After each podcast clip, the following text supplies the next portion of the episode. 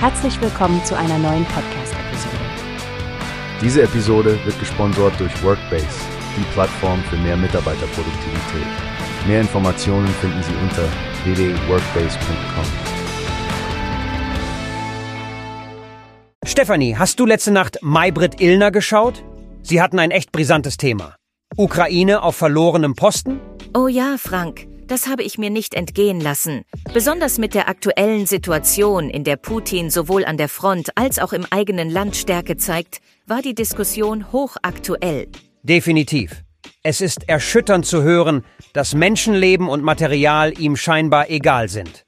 Es stand ja zur Debatte, ob die Ukraine noch eine Chance hat und was all die diplomatischen Bemühungen wirklich bewirken können.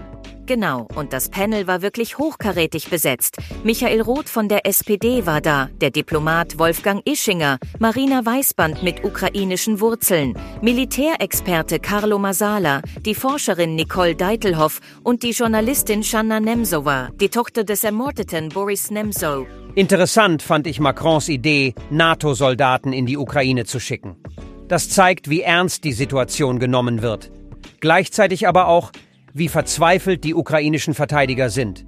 Munition, Waffen, Zeit, alles wird knapp.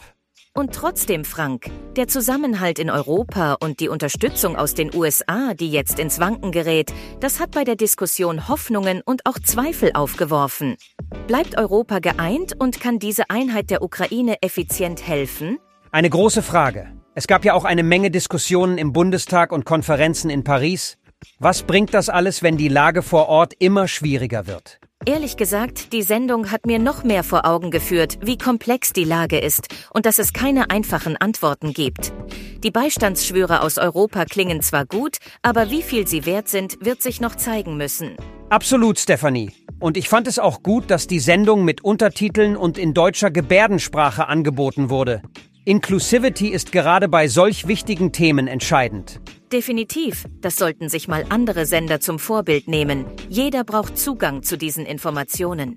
Na dann, wer mehr erfahren will, sollte wohl den ZDF-Kommunikationsdienst kontaktieren oder in der ZDF-Mediathek nachschauen. Da gibt's bestimmt mehr Insights. Ganz genau, Frank. Und jetzt bleibt uns nur noch, die weiteren Entwicklungen zu verfolgen und auf das Beste zu hoffen. Wie hast du gehört? Es gibt eine Plattform, die wir probieren sollen. Workbase heißt die, hört dir das an. Mehr Produktivität für jeden Mann. Werbung dieser Podcast wird gesponsert von Workbase. Mehr Mitarbeiterproduktivität, hört euch das an.